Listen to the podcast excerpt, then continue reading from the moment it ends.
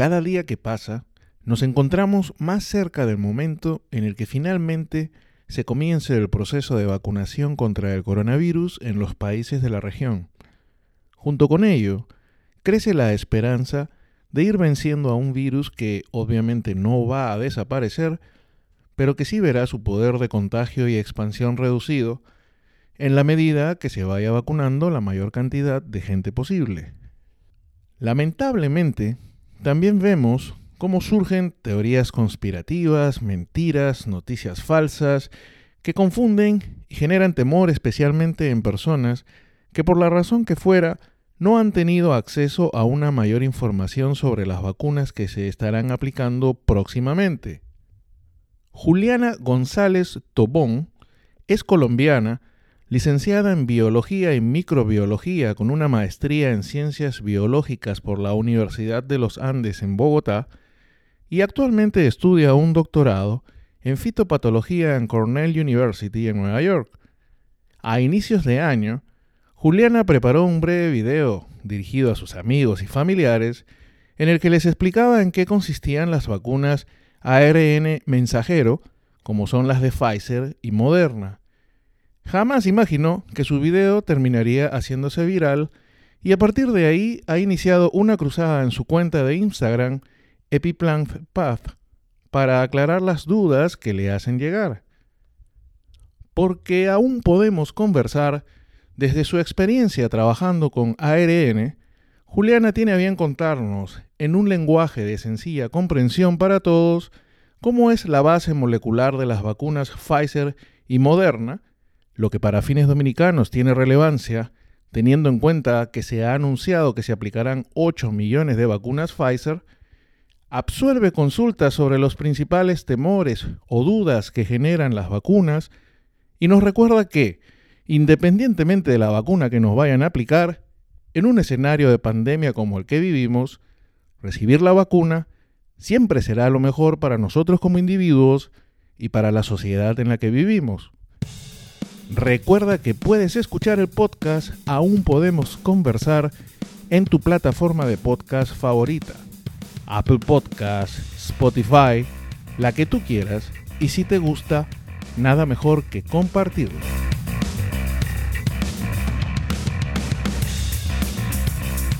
Aún podemos conversar con Pedro Ramírez.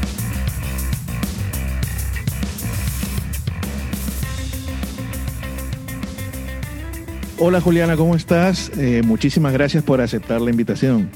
Hola Pedro, buenas tardes. Muchas gracias por invitarme. No, gracias a ti. ¿Cómo, cómo has estado? ¿Cómo van las cosas por allá? Entiendo que estás eh, estudiando en Cornell, ¿no? Sí, sí, sí, acá estoy en Cornell, en el estado de Nueva York. Pues bastante frío, digamos, ahorita acostumbrarnos al invierno, pero, pero no ha sido un invierno tan fuerte, afortunadamente. ¿Y el tema de la pandemia, cómo lo has vivido por allá estos ya casi 11 meses? Sí, pues realmente Cornell está ubicado en una ciudad pues pequeña, ¿no? Es, es la ciudad de Ítaca que queda más o menos cuatro o cinco horas de la ciudad de Nueva York. Entonces es una comunidad más bien pequeña cuando los estudiantes, digamos, de pregrado no están aquí.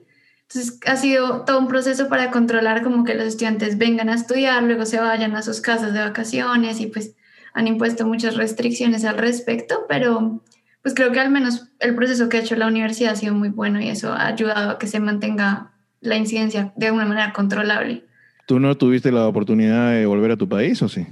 No, yo no, nada, no pude salir de aquí. Algunas personas se fueron en marzo, eh, estudiantes internacionales a sus respectivos países, pero algunos no han podido volver, por ejemplo. ¿Y por allá en Colombia cómo, cómo van las cosas? ¿Cómo, cómo lo ves? De ah, pues muy regular. Yo creería que, que de hecho en general en el mundo, ¿no? Estamos ahorita incluso peor que cuando empezó todo. Lo que pasa es que pues cuando empezó todo como que paramos en seco y hemos ido como re, pues, sí, reiniciando, pero aún así todo está un poco más grave en este momento. Pero sí, Colombia pues con sus cierres y cuarentenas y todo. Y que en cierta forma es una situación, digamos, es un virus que vino probablemente como la mayoría de virus para quedarse, ¿no? Y Sí, probablemente es algo con lo que vamos a terminar conviviendo, pero precisamente nos toca llegar a entender cómo hacerlo sin que pues se genere semejante em, problema que se ha generado durante este año. Hablábamos de Colombia, tú estudiaste en tu tierra, en la Universidad de los Andes. Sí, sí, yo soy bogotana. Eh, nací y viví toda mi vida en Bogotá antes de venir acá y estudié en la Universidad de los Andes. Primero biología y microbiología, las dos carreras, y cuando terminé me quedé para hacer una maestría en ciencias biológicas y luego fue que ya pues apliqué y pasé a Cornell, entonces vine para acá a estudiar mi doctorado. ¿Y ahora estás haciendo un doctorado en qué? Sí, mi doctorado es en fitopatología, que es básicamente el estudio de las enfermedades de las plantas. Entonces a veces le digo a la gente que soy como una doctora, pero de plantas. y, y, lo que estudias en cierta forma tiene relación eh, con, con, el tema de las vacunas. Vamos a llegar a, a, esa vinculación, ¿no? Porque el hecho es que tú un día haces un video, sobre todo para tus amigos y para tus familiares, básicamente, y de un momento a otro el video se vuelve viral. y ahí tú tienes, tanto que, por ejemplo, aquí en República Dominicana, yo terminé viéndolo y dije, esta explicación me encantó, deja ver si Juliana viene un rato a explicarlo. ¿Cómo así es que se vincula todo esto? Sí, entonces, bueno, básicamente yo al principio cuando, digamos, estaba en pregrado y estaba interesada en estudiar ciencias, me interesaba mucho la genética humana y todo, como las enfermedades humanas, tenía así como una cosa por investigar el cáncer, por ejemplo, y empecé por ahí, de hecho, en mis primeros años ahí en la universidad. Pero al darme cuenta, o sea, al empezar a hacer eso me di cuenta que realmente más allá del organismo con el que estaba trabajando, lo que me interesaba era la biología molecular detrás de todo el cuento, ¿no? Entonces, irme a la célula, entender eso en detalle, entender qué es eso del ADN, qué es eso del ARN, todo eso. Y luego por cosas de la vida terminé pasándome a estudiar eso mismo, pero en las enfermedades de plantas. Em, pero es, es, curioso, pues, o sea, es como pensar que igual, claro, somos diferentes nosotros a las plantas y las plantas a las bacterias a nivel molecular, ¿no? Pero igual hay muchas cosas que se comparten.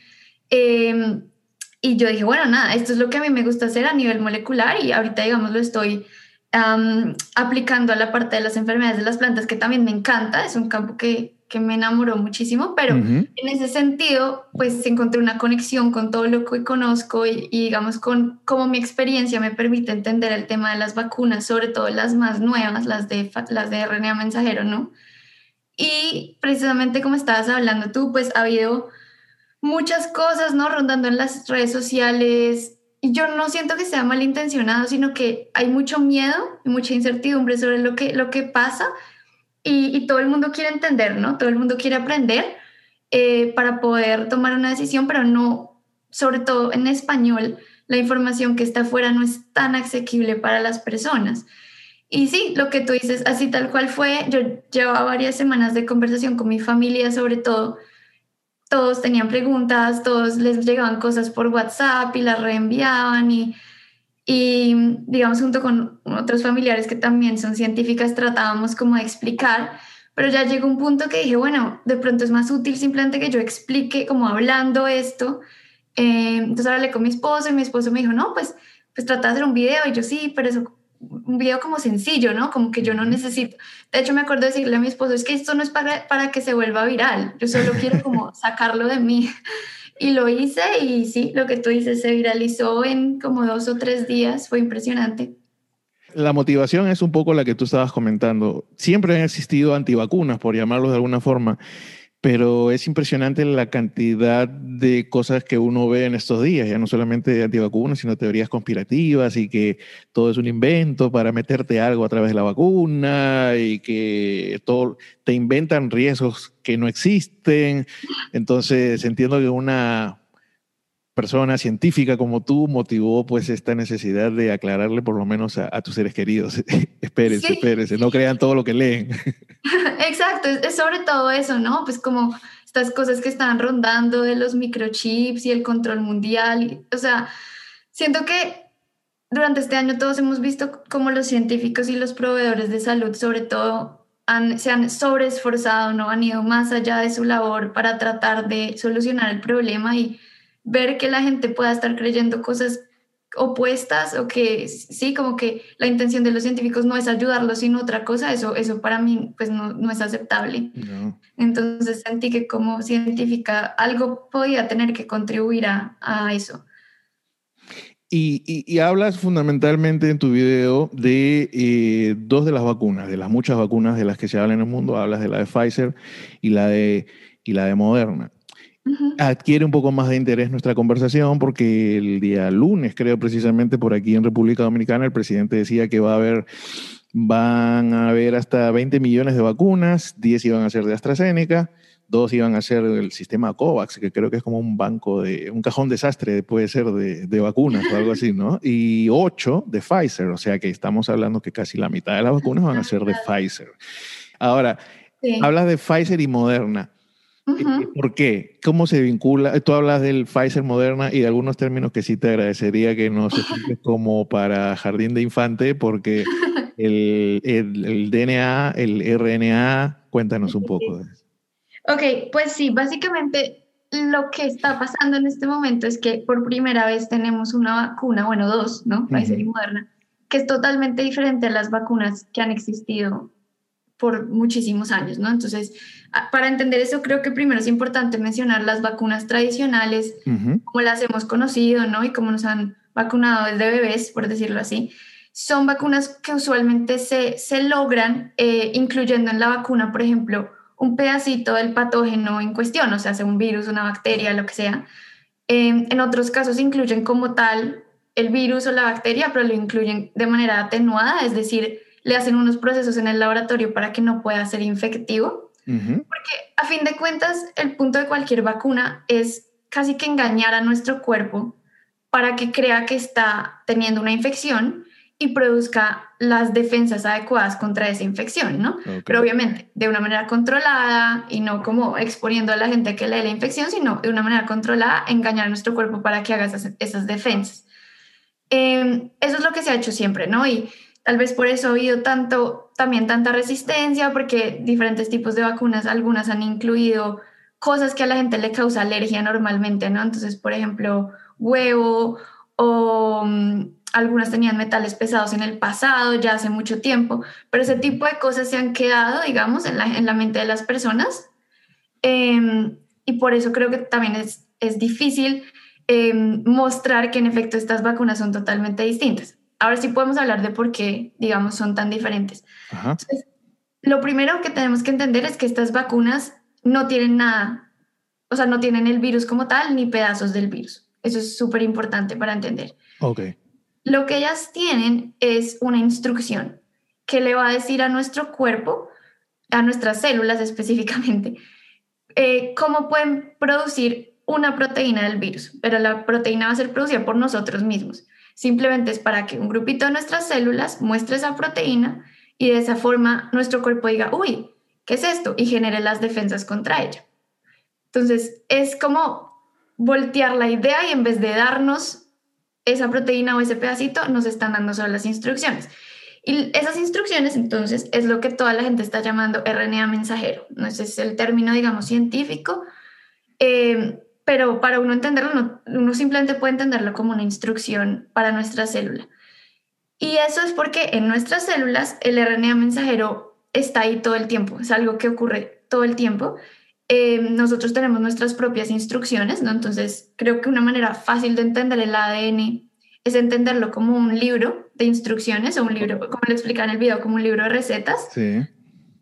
¿Qué nos van a decir o pues le van a decir a nuestras células cada una de las recetas de las millones de proteínas que tenemos en nuestro cuerpo? Em, también lo menciona en el video, las proteínas podrían ser como unos, como unos ladrillos que nos componen, es como la, la parte sencilla para entenderlo. Pero ese ADN pues es tan importante, ¿no? O sea, es tan, hay que cuidarlo muchísimo, que está metido dentro del núcleo de la célula y no sale, se queda ahí siempre. Lo que se mueve, como digamos de adentro para afuera, es el RNA mensajero, me, corrección, no de adentro para afuera, solo de, de adentro para afuera, o sea, no vuelve a entrar, solo sale del núcleo, se lleva un pedacito de la instrucción del libro de recetas y hace la proteína afuera. Entonces, eso es en nuestro sistema normal, o sea, como nosotros funcionamos normalmente. Digamos, en el, en el video también lo explicaba como si tuviéramos que sacar una copia de una receta y nos la lleváramos a otro lado para hacerla. Em, o, por ejemplo, como si sacáramos una fotocopia de un libro así súper sagrado que uno puede tocar. Es una manera de precisamente eso, sacar una copia para no tocar como, como la fuente principal, que no se vaya a dañar, que no se vaya a alterar. Y por eso es que es tan chévere, porque este RNA mensajero que le estamos dando a nuestro cuerpo, ¿no? esta instrucción que nos da la vacuna, va a hacer su labor, ni siquiera tiene que entrar al núcleo, no se va a acercar al ADN ni nada, simplemente va a hacer la proteína y luego se va a degradar y ya está. Y nosotros generamos la proteína y nuestro cuerpo generó las defensas y podemos seguir adelante. Esa es la idea principal. Podríamos decir entonces que es una vacuna, no sé si el término, estoy inventando un término, tú ya me corregirás, natural realmente, porque en realidad no tienen mucha cosa artificial en sí. Exacto, bueno, tiene unas, sí, exacto, ya te voy a explicar esa parte. Yo creo que lo que podemos decir es que es una vacuna que aprovecha procesos naturales de nuestro cuerpo. Eh, para hacer lo que quiere hacer, pero sí, digamos. Las otras cosas que tiene la vacuna, o sea, literalmente esto es algo que uno puede ver en lo que han em, publicado, digamos, Pfizer, Moderna y también la FDA o la CDC que los están respaldando. Eh, la vacuna tiene ese RNA mensajero y todo lo otro que tiene son simplemente cosas que ayudan a que el RNA se preserve. Ese fue, de hecho, uno de los, de los retos más grandes para los científicos, que era, ok, ya sabemos que esto puede funcionar, pero ¿cómo hacemos para que el RNA se mantenga ahí, no, no se dañe? Como te mencionaba, cuando el RNA hace su labor en la célula, luego se degrada. Es como algo transitorio, por decirlo así. Y por eso... Es un soldado, que, Va, un soldado que va al sacrificio. sí, exacto, y por eso no es tan estable. Entonces, ellos tenían que inventarse una manera de estabilizarlo y como que encapsularlo en, en algo que lo mantuviera estable. Entonces, descubrieron que hay unos pues, que podían usar una combinación de lípidos que son como grasas, muy normales, eh, cosas a las que la gran mayoría de la población seguramente van a haber ya estado expuestos, están en medicamentos, en el mismo shampoo, eh, pero en ciertas combinaciones, que pues obviamente eso ya es parte de todo el descubrimiento que ellos hicieron, eh, podían mantener el RNA estable. Eh, y ya las otras dos cosas que tienen son como azúcares y sales. Hay una de las dos, por ejemplo, que tiene sal, literal sal de mesa. O sea, pues, o sea, no es que hayan puesto la sal de mesa, pero es el mismo compuesto.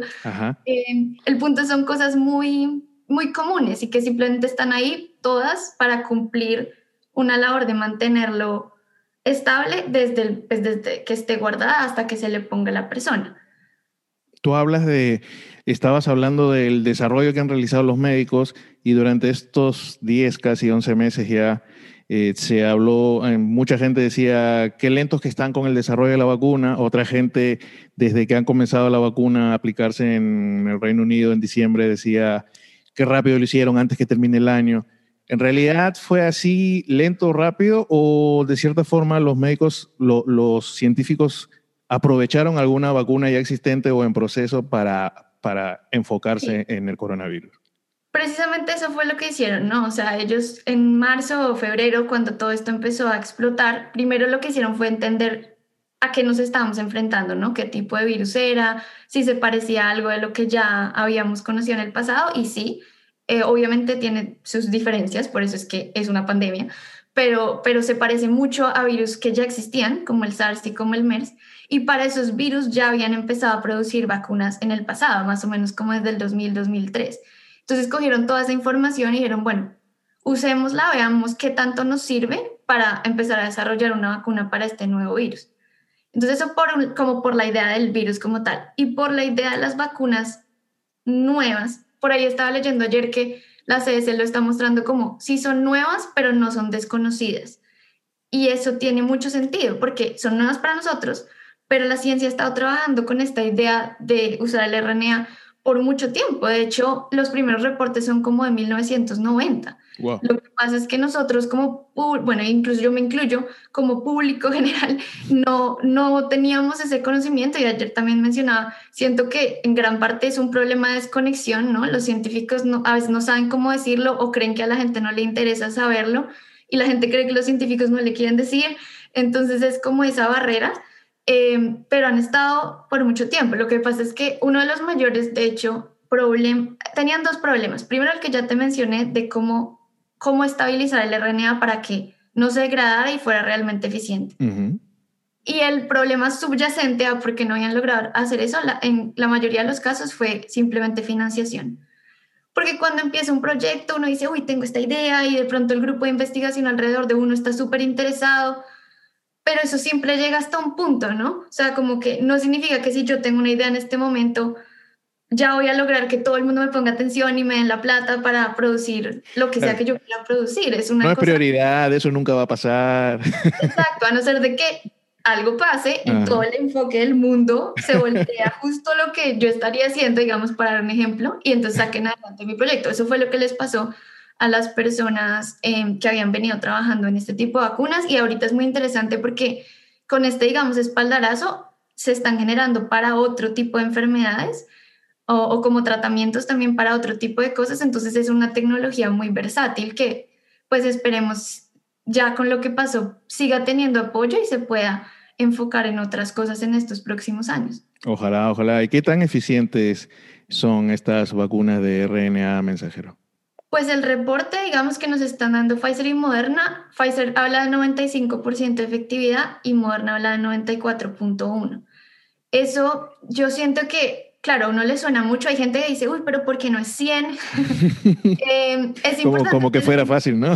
Llegar a un 100. Es importante tener en cuenta que las vacunas más tradicionales eh, siempre han estado alrededor de 75, 80% de efectividad. De hecho, no sé si han visto, pero el doctor Anthony Fauci, cada vez que le preguntan, el gran epidemiólogo ahorita, cada vez que le preguntan por la efectividad de estas nuevas vacunas, él dice, es que es absolutamente, es muy guau, o sea, es como, es un gran nivel. Entonces yo entiendo que uno como persona normal diga, uy, pero, ¿por qué no 100? Pero, mejor dicho, siempre hay cosas que hay que, hay que pulir y además somos millones de personas o billones de personas, cada uno es diferente y es imposible asegurarles que a cada uno les va a funcionar al 100%, pero el hecho de que los resultados nos apunten a que en promedio son así de altas las eficiencias, pues...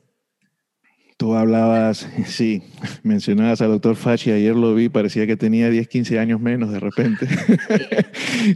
Eh, ahora, hablabas también de que cada uno de nosotros es diferente y hace un momento incluso hablabas de las reacciones alérgicas.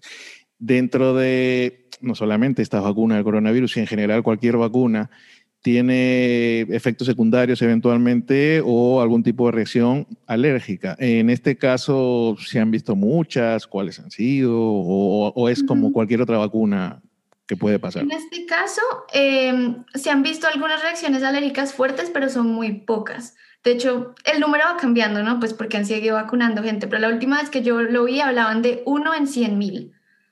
Em, y lo bueno, digamos, en, en, este sentido es que las reacciones que han sido muy fuertes, o sea, a nivel como tiene que haber un médico para controlar la reacción alérgica y que no pase a mayores, han pasado minutos después de la vacuna, de, o sea, de ponérsela. Entonces es como si fuera unos casos muy aislados de que ese cuerpo específico de la persona pues reaccionó muy fuerte a recibirla. Pero de nuevo, como pasa tan rápido después de la vacunación, parte del protocolo que pues, se debería seguir en, todos los lugares en donde se aplique la vacuna es que las personas se queden en el lugar de vacunación por un tiempo después de recibirla, precisamente por si llegan a tener alguna reacción muy fuerte. Eh, ya otros, de hecho, había otros casos de reacciones muy leves, o sea, casi cosas que se pueden controlar muy fácil. Eh, por la misma razón que te decía que estas por primera vez no incluyen cosas que comúnmente conocemos como alergenos, ¿no? Sino que son cosas a las que seguramente ya hemos estado expuestos. Obviamente, siempre hay alguien alérgico a todo, o sea, siempre va a haber alguien alérgico a cualquier cosa y por eso es importante. Les decía como a las personas que sean súper alérgicas, porque me han escrito personas como es que, mira, yo soy alérgica a esto, esto, esto, esto, esto pues entonces háblenlo con su médico personal que conozca específicamente ustedes a qué son alérgicos y les pueda dar una orientación, ¿no? Pero así como para la gran mayoría de la población, eso es lo que estamos viendo. Eso es sobre alergias. Aparte, creo que es importante mencionar que la gente está un poco asustada y le está teniendo miedo a lo que están llamando efectos secundarios, eh, como por ejemplo que uno le dé un poco de fiebre después de ponerse la vacuna o que le duele la cabeza o que se sienta así como como con ganas de recostarse, y eso es normal. Eso es algo que se espera, de hecho, porque el cuerpo precisamente está reaccionando a eso, a esa proteína que, que produjo y está diciendo, uy, es raro, produzcamos defensas. Entonces, de hecho, sentirse un poquito maluco, sentir que tiene un poco de dolor de cabeza es, es bueno, es una señal de, de, que la vacuna funciona. Ahora, eso no quiere decir que si uno no siente nada, en pánico y diga, no, a mí ¿Por, no qué, ¿Por qué no tengo fiebre? Exacto, no, no, o sea, lo mismo, todos somos diferentes. Se ha visto que es común que pase, pero no le pasa a todo el mundo. Ujú. Eh, y obviamente tienen que ser efectos leves, ¿no? Que pasen rápido. Ya si uno dice, uy, pero esto como que se me está demorando mucho en pasar, eh, pues preguntar, ¿no? Pero eso como por el lado de lo que la gente está confundiendo un poco con, uy, es que la vacuna causa efectos secundarios. No, simplemente cualquier cosa que estimule nuestro sistema inmune nos puede causar ese tipo de respuesta. Obviamente la gente está ahorita muy nerviosa con la idea de que en el futuro de pronto pase algo más, ¿no? Pase algo grave.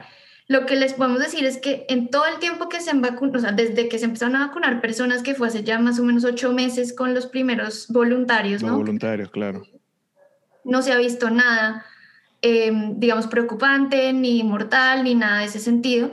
Y claro, van vacunando más gente cada día y van recopilando datos, hay todo un proceso de seguimiento a las personas que se están vacunando para ver que no pase absolutamente nada.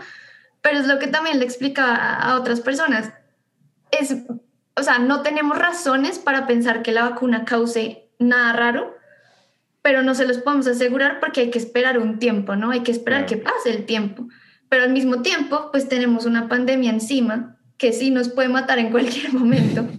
tenemos que buscar soluciones. Entonces, es como ese, ese mini disclaimer o como esa mini advertencia que hay en todos los medicamentos y en todas las vacunas, pues, que, pero hasta ahora tenemos incluso más tranquilidad con estas que con vacunas más tradicionales. Sí, fíjate que tú comentas lo de las advertencias y es verdad, ¿no? En nuestros países, en Latinoamérica, por ejemplo, consumimos muchas veces las medicinas y la misma publicidad dice, hay que, en- las letras están ahí chiquitas, todo. Cuando tú vas a Estados Unidos, las publicidades de las medicinas duran más el- lo que te van diciendo, por si acaso, esta medicina te puede dar esto, el otro, el otro, ten cuidado, si tú eres del que claro. dura más las advertencias que la propia publicidad de la medicina. Entonces, en la práctica ya con las medicinas normales que a veces consumimos, existen ciertas posibilidades de algunos efectos secundarios. No, no es nada, no es nada que venga de repente o que nazca con esta vacuna del coronavirus. Exacto, no es algo nuevo ni es algo particular de este tipo, simplemente así es, ¿no? Así es. Y tienes razón, yo cuando me mudé acá en Estados Unidos me impresionaba que los comerciales Sí. de, de medicamentos son como te muestran un poquito el medicamento y luego todo lo que te puede pasar. Todo el resto, sí, es de lo que te puede pasar. Eso sí, las vacunas, en principio al menos, no son aplicables para niños. No, por ahora no. Eh, ya empezaron los estudios en niños. Eso tiene muchos, muchas cosas, digamos, que hay que tener en cuenta. Yo al principio pues no las entendía muy bien porque no, pues no soy experta en ese tema, pero hablando con amigas mías médicas, ellas me explicaban que igual para cualquier medicamento, cualquier tipo de eh, estudio científico que uno tenga que hacer, pues hay muchos comités de ética, ¿no? Que lo tienen que aprobar y hay muchos pasos eh, para poder usar voluntarios, cuestiones de consentimiento informado, cosas así. Y eso es mucho más difícil en niños. O sea, pues porque son nuestros niños. Sí. Eh, eh, claro, un adulto puede tomar la decisión de voluntariarse, pero en un niño no, no es así tal cual. Entonces, No. por eso primero se enfocaron a los adultos.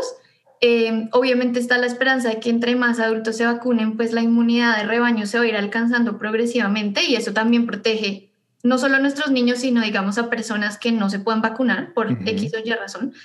Eh, pero igual, sí, ya empezaron, al menos sé que Moderna ya empezó los, eh, a, pues, a pedir voluntarios menores de 16 años. Creo que lo van a ir como lo que ellos llaman de escalar, como ir de 16 a 12 y luego de 12 a lo que sea y así. Claro. Pero claro, eso como que la gente estaba muy emocionada de que saliera rápido y yo la verdad no lo creo. Ellos han hablado de que se puede demorar un par de años más porque pues imagínate todo el tipo de restricciones con niños y, y pues que no pueden sobrepasar ninguna cosa, tienen que ir paso a paso, ir bajando la, la edad, ir viendo.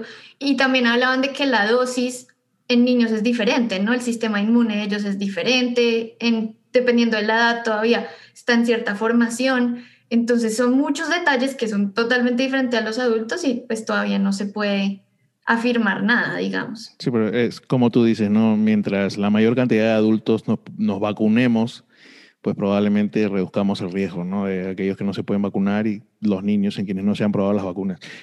¿Se tiene una idea cada cuánto tiempo habrá que ponérsela? Porque, por ejemplo, la influenza uno se la pone cada año, ¿no? Entonces, ya se tiene una idea, por ejemplo, de cada cuánto tiempo nos vamos a tener que ir poniendo las vacunas de coronavirus o todavía no, ni idea. No, todavía no sabemos. Lo mismo es cuestión de ir tomando datos a medida que pase el tiempo. Eh, no tenemos ni idea. O sea, puede pasar que sea como la influenza, que sea algo que, como tú dices, haya que ponérsela cada año cuando llega la época. Eh, o puede terminar siendo como otras vacunas que pues uno puede, simplemente necesita un refuerzo después de tal número de años y ya está. Y sí, es, difícil, no, no tenemos seguridad pues porque estamos casi que trabajando sobre la marcha, ¿no? Viendo sobre la marcha cómo, cómo nuestros cuerpos responden. Eh, pero pues esperemos, ¿no? Que dure mucho la inmunidad y no tengamos que estar Ojalá, sí. Casi, casi terminando.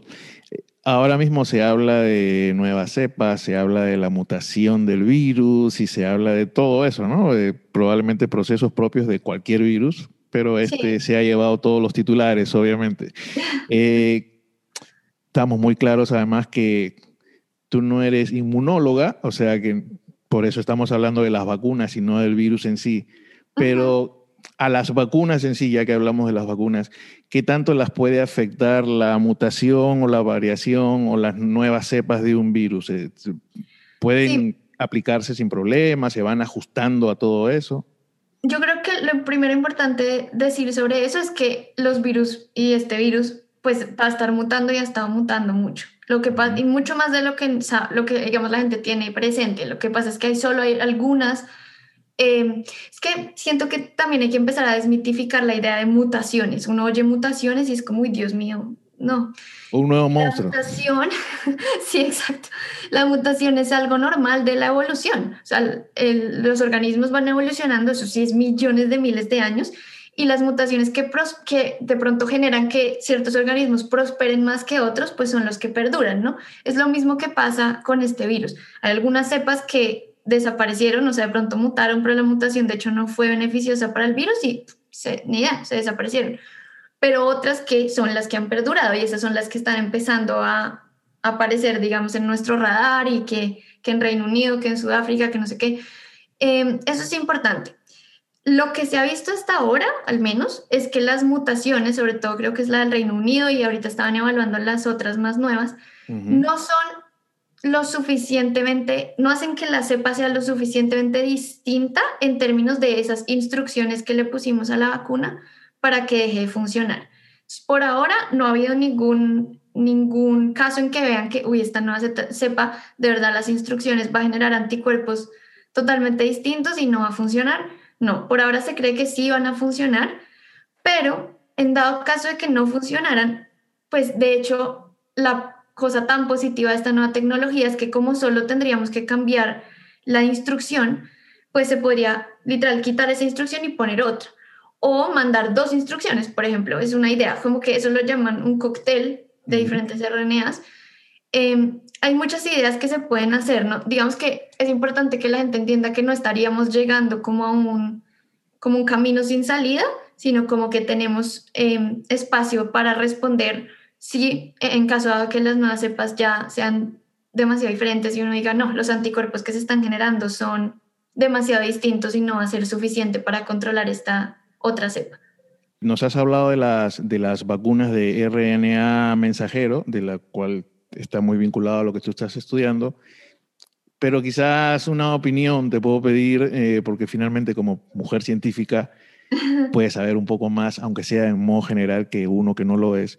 Eh, con respecto a las otras vacunas, por ejemplo, a la AstraZeneca, que entiendo que es la que, va, la que va a venir aquí, la mitad de las vacunas que van a venir aquí son de esa. Eh, sí, también es eficiente, no tiene mayor riesgo, la gente se la puede ir a poner sin problema. Sí, bueno, realmente después de lo que pasó en mi video, pues mi canal se convirtió en un canal de comunicación de ciencia que me encanta. Yo siempre lo había querido hacer, solo que no había encontrado como la manera. Y eso me ha llevado a tener que leer y aprender y digamos que educarme yo misma de otras vacunas que de pronto no sean tan cercanas a lo que hago, ¿no? Eh, y sí, la gente ha estado preguntando mucho por la AstraZeneca. Yo siento que algo importante que hay que decirle a las personas es mientras estas vacunas estén recibiendo aprobación de las em, altas entidades de salud, es porque han visto que se pueden usar, o sea, porque la gente también desconfía mucho de esas aprobaciones y no las están dando a la ligera. Están revisando eficiencia, están revisando muchas cosas. Lo que sí es importante entender es que no todas van a funcionar igual eh, y puede que en algunas de pronto por los mismos componentes que tengan, si son diferentes a, estas de los que estábamos hablando, de pronto en algunas personas tengan mayor probabilidad o menor probabilidad de generarles alergia. Eh, en este momento me siento súper capacitada para explicarles detalles de AstraZeneca, pero siento que en general eh, sí es importante que cada persona se trate de informar. Si a mí me dicen, mira, te vamos a poner la que sea, digamos AstraZeneca, pues sentarme a decir, bueno, tratemos de leer para entender eso. Eh, para entender si yo como persona, lo que yo conozco mi cuerpo, va a responder o pues tiene probabilidad de responder bien a este tipo de vacuna específico que me están poniendo. Em, de nuevo, es importante entender que ninguna de las que se ha reportado, al menos de las que se han aprobado para uso de emergencia, está presentando porcentajes de efectividad tan, tan altos como las de RNA mensajero, ¿no? Pero de nuevo, es algo que cambia todo el tiempo y puede que lo que yo haya leído ayer, hoy hayan dicho, ah, no, es que ya terminamos de sacar los datos y ya mejoró un poco más eso. Entonces es, es como un proceso de ir día a día leyendo al respecto. Igual, yo, imagino en mi ignorancia que igual una vacuna que tenga un 70, 75, 80% tiene una efectividad buenísima, ¿no? Exacto, igual es muchísimo mejor. Es, son, así han sido las vacunas que nos han puesto toda la vida, o sea, eh, es, sí, porque ahora pareciera que de repente todos asumimos que en nuestra vida todas las vacunas que nos han puesto tenían 100% de efectividad y no es así. Sí, sí, no, o sea, no ha sido así y además creo que lo más importante entender ahorita es que cualquiera igual de las que están siendo aprobadas por uso de emergencia que ya digan esto es seguro lo podemos aplicar a las personas, pues nos va a proteger frente a la posibilidad de salir y contraer COVID que ya sabemos lo que genera, ¿no? Que ya sabemos la, las altísimas probabilidades de, pues, de que no solamente nos enfermemos muy duro, poder morir o incluso, pues, si está generando efectos a largo plazo el COVID, eso sí ya lo estamos empezando a ver, entonces el resumen es, salvo que tengas alguna situación muy puntual, de una alergia muy puntual o lo que fuera, pues siempre va a ser un mejor escenario estar vacunado que no estar vacunado con este virus en el medio.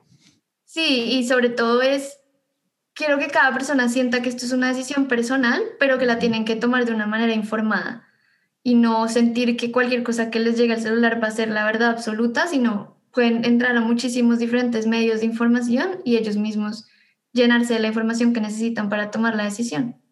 Como por ejemplo a tu cuenta de Instagram, Epi. Epi Plant Path, es en inglés, pero Plant Path, donde, ahí te he visto ya muy activa. Yo creo que aquel video viral ha iniciado algo, ha generado algo y, y bueno, quienes te seguimos de tanto en cuando estamos ya esperando algún video con nueva información. Sí, sí, ya tengo, ya eso es parte de mi vida. Yo le decía a mi esposo, ya esto cambió, ¿no? Ya es algo que tengo que meter a mi vida y ir preparando qué cosas puedo contarles cada, tal vez cada semana o según cómo vaya viendo. Y estaremos muy pendientes. Eh, Juliana, yo te agradezco muchísimo. Primero te agradezco como, como un ciudadano del mundo el hecho de que te tomaras el tiempo para ese video, para desmitificar tantos bulos, tanta, tanta noticia falsa o tanto comentario falso o experto falso que uno lee por estos días, sobre todo en las redes, que pueden ser tan buenas como en tu caso cuando das mensajes buenos, como también pueden ser tan malas. y, y, en lo personal te agradezco todo este tiempo que te has tomado para explicarnos un poco sobre en qué consiste eh, alguna de las vacunas que van a llegar por aquí a, República Dominicana. Así que muy pendientes de, lo tuyo y cualquier cosa que tú quieras agregar. Muchas gracias, pero no, simplemente que, espero que estas cosas les sirvan. Si yo puedo seguir proveyéndoles información, ahí los espero en mi nuevo canal. Eh, y sí, muchísimas gracias a ti por invitarme. Gracias, Julián.